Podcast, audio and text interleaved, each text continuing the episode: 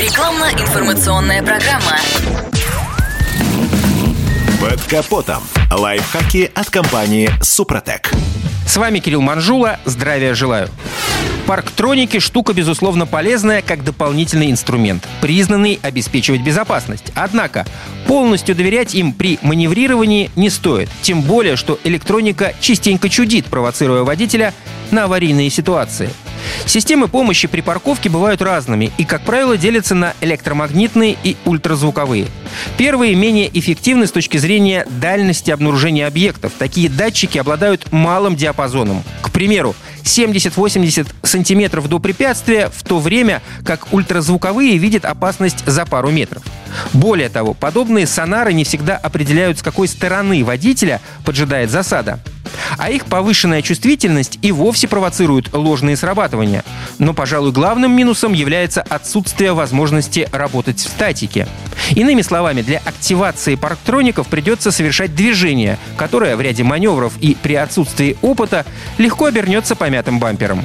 Впрочем, ультразвуковые приборы тоже не панацея. Они не всегда реагируют на тонкие и мелкие объекты, скажем, столбик или ветку дерева. Но куда хуже, они периодически не видят препятствия высотой до 1 метра. Разумеется, на эффективность работы влияют количество датчиков и широта их охвата, но некоторые барьеры рискуют отразить ультразвуковой сигнал, о чем водитель, как говорится, узнает после характерного хруста. Причем речь здесь не только о наклонных поверхностях и измененном рельефе, но и о банальном сугробе или кустарнике.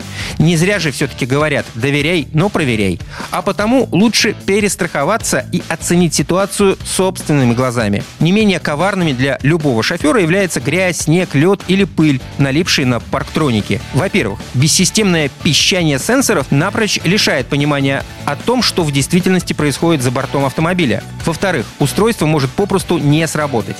Наконец, датчики рискуют подавать искаженные сигналы. Как легко догадаться, все это грозит риском ДТП. Отдельного внимания требуют алгоритмы работы индикаторов на пересеченной местности. К примеру, на склоне, в траве, мягком грунте и на всевозможных неровностях. В подобных условиях датчики перманентно голосят, порой выдавая некорректную информацию. А значит, полагаться водителю придется только на собственный опыт. На этом пока все. С вами был Кирилл Манжула. Слушайте рубрику «Под капотом» и программу «Мой автомобиль» в подкастах на нашем сайте и в мобильном приложении «Радио КП», а в эфире с понедельника по четверг в 7 утра. И помните, мы не истина в последней инстанции, но направление указываем верное. Спонсор программы ООО «НПТК Супротек». Под капотом. Лайфхаки от компании «Супротек».